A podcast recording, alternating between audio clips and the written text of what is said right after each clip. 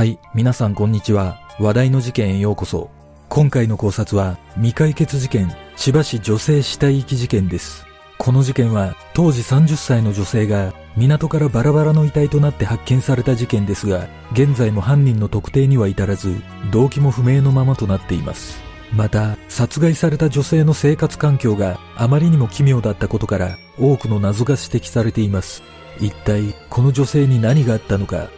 まずは、事件概要からどうぞ。事件概要。2008年7月11日、千葉市中央港で釣りをしていた男性が停泊していたタンカーと岸壁の間に浮かぶマネキンのようなものを見つけ110番通報した。駆けつけた警察が確認したところ、マネキンではなく頭部と両足が切断された女性の胴体であることが判明した。この遺体は死後5日から10日が経過しており、着衣はなく、胴回りにはロープが結びつけられ、その先には重りがつけられており、切断面の形状から、ナタのような重みのある刃物で人為的に切断された可能性が高いことが分かった。さらに、その3日後には、胴体の発見場所から約300メートル離れた海中で、県警のダイバーがロープで一つに巻かれ、重りをつけられた両足を発見したが、頭部と両腕は見つけることはできず、遺体の身元の割り出しは難航した。その後、同年9月頃、最近姿が見えない女性がいるという情報提供をもとに、DNA 型鑑定を行った結果、遺体の身元は千葉市稲毛区に住む無職の女性 M さん、当時30歳であることが判明した。警察は死体遺棄事件として捜査を開始し、M さんの交友関係を中心に捜査を進めたが、捜査関係者が摩訶不思議と漏らすほど、M さんの生活環境は奇妙なもので、当初から捜査は難航することとなった。そして、その後も捜査を続けたものの、有力な手がかりを得ることができず、この事件は多くの謎を残したまま、現在も犯人の特定には至らず、未解決のままとなっている。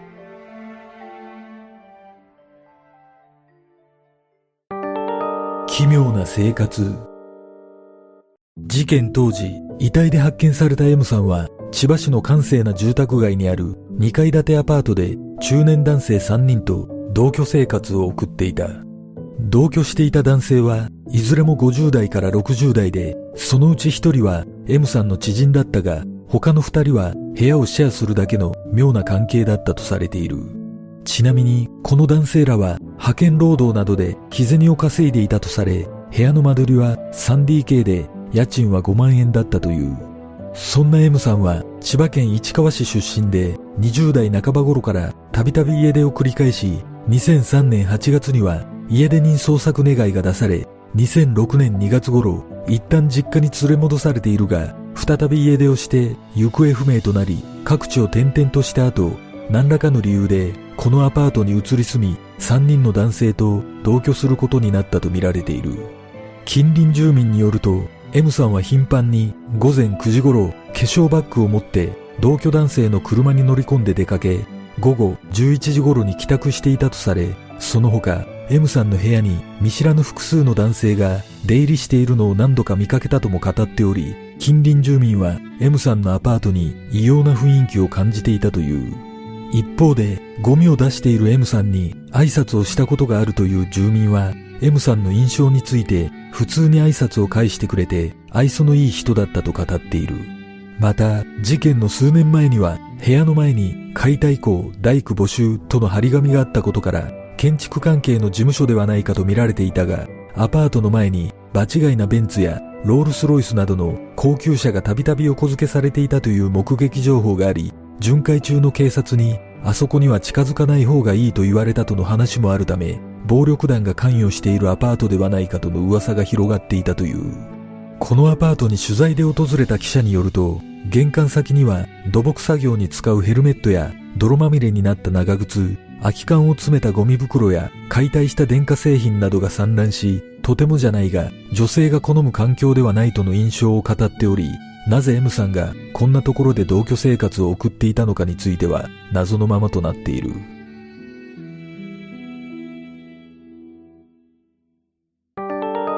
警察の捜査警察は当初 M さんが同居していた3人の男性が何らかの事情を知っている可能性が高いとみて調べを進めていた警察が同居男性に話を聞いたところ事件の少し前7月2日昼頃この男性が M さんを千葉市中央区内の路上に車で送り届けていたことが分かりその後 M さんはアパートに戻ることはなくその日の夜には携帯が繋がらなくなり行方不明になっていたことが分かった。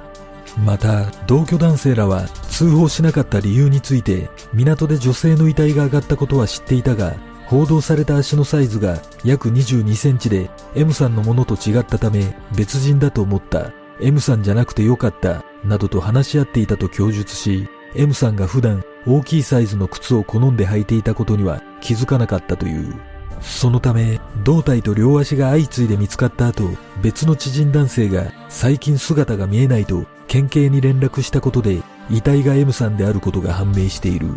その後も警察は同居男性3人の取り調べを進めたものの事件と直接的な関係があるとは言い難いとして同居男性の関与はなかったとの見方を強めた。ある捜査関係者は重りをつけて海に沈めるなどの手口からプロによる犯行の匂いがすると語り M さんの交友関係の洗い出しに全力を挙げているが未だ有力な手がかりはなく目撃情報もないことから捜査は暗礁に乗り上げてしまった。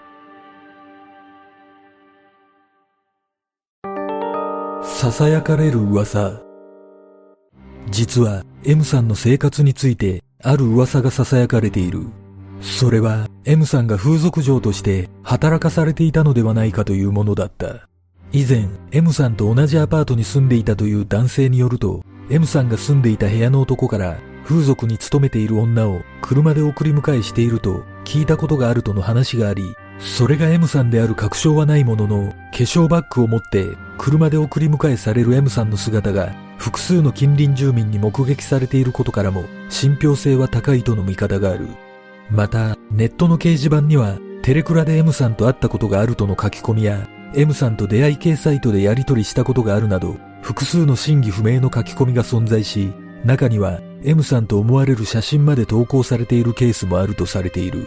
仮に、これらが事実だとすれば、M さんが不特定多数の男性と接触していた可能性が浮上するため、客との間に何かしらのトラブルが発生したことにより、殺害されたのではないかとの見方もあり、その場合、犯人の特定はかなり困難だと指摘する声もある。しかし、これらの噂が事実だとしても、なぜこのアパートで同居生活をしていたのかなど、多くの謎は未だに解明されていない。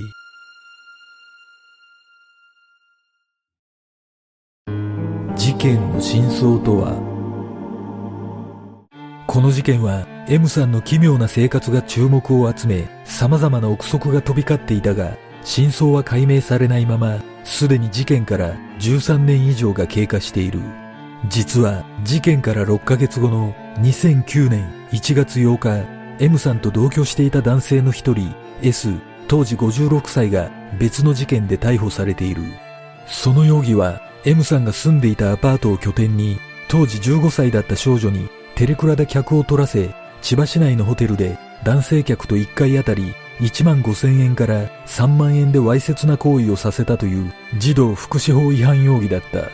そして、この事件ではもう一人、売春させることを分かって S に少女を引き渡した当時25歳の男も逮捕されているが、驚くことに M さんと同じように男らは少女と同居していたことが判明している。S は車で送り迎えはしたが、行為を強制したわけではないなどと容疑を否認しているが、この逮捕によって M さんも同じような行為をさせられていた可能性が一気に高まった。しかし、その後の捜査でも S が M さんの殺害に関与していたという情報は出ておらず、M さんの事件に進展が見られることはなかった。果たして M さんは一体誰に殺害されたのか、このアパートに住んでいた理由は何だったのか、この事件の真相とは？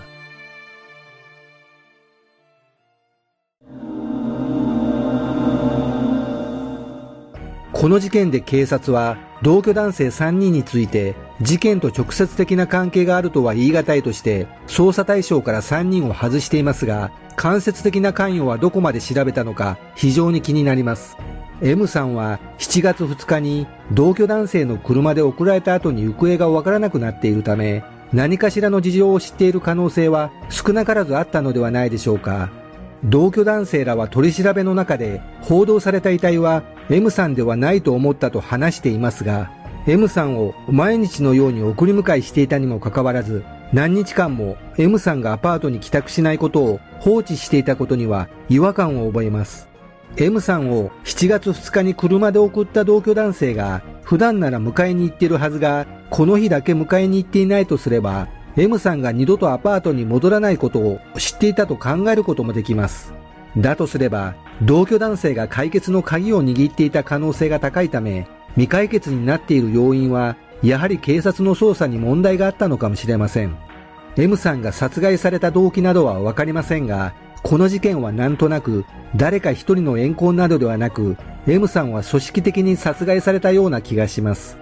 この事件は被害者である M さんの情報が極めて少ないため、確かなことはわかりませんが、事件の半年後に同居していた男が逮捕された内容を見ると、おそらくネットなどの噂通り、M さんは体を売る仕事をしていたのではないでしょうか。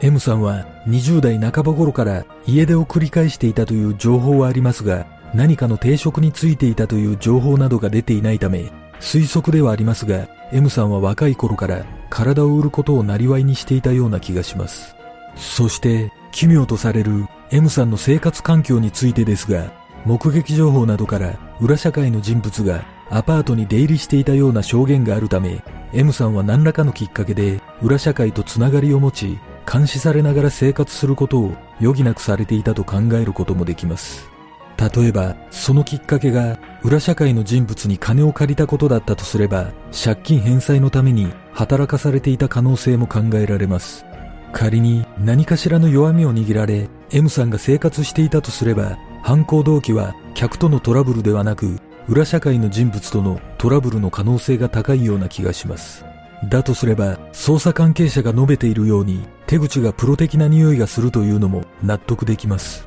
おそらく、警察も裏社会の人物が絡んでいるとみて捜査をしていたと思いますが、決定的な証拠をつかむことができなかったのではないでしょうか。